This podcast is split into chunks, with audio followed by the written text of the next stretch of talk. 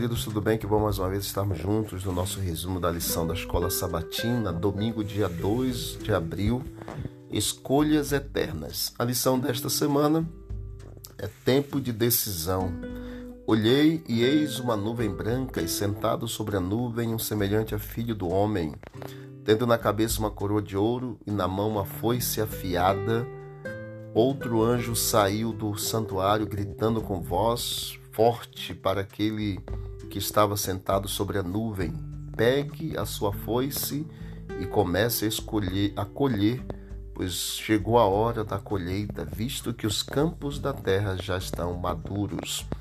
Deus sempre falou com seu povo, transmitindo-lhe verdades relevantes que ele precisava ouvir em cada tempo. O Senhor ele tem falado conosco desde o aviso sobre o dilúvio até as profecias acerca da primeira vinda de Jesus, do juízo pré-advento e dos eventos finais antes do retorno do Senhor. Devemos, portanto, escolher a Cristo, nos render a Ele e obedecer-lhes. As escolhas que fizermos agora impactarão nossas escolhas na crise final. Agora é o momento de nos prepararmos.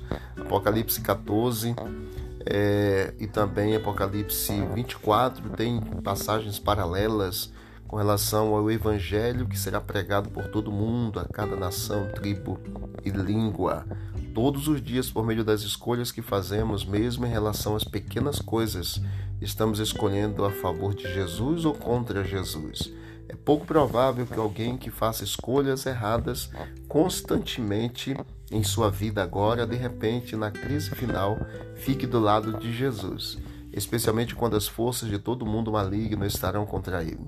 Hoje e todos os dias devemos escolher ser fiéis a Cristo e a sua lei, porque este é o amor de Deus que guardemos os seus mandamentos.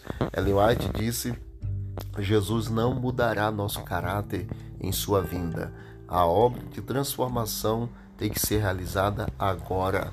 Nossa vida diária está determinando o nosso destino. Deus abençoe você e sua família e todas as nossas decisões sejam decisões sábias. Saibamos escolher nas pequenas coisas o lado correto, o lado de Deus, para que quando chegar o momento das grandes escolhas que impactarão de fato a nossa salvação, que nós escolhamos ficar com Cristo Jesus, nosso Senhor. Vamos orar. Querido Deus, é tempo de escolhermos. Que o Senhor nos ajude a escolhermos a melhor parte, ficarmos com o Senhor, andarmos com o Senhor e fazermos a tua vontade. Em nome de Jesus. Amém. Deus abençoe a todos e vamos que vamos para o alto e avante.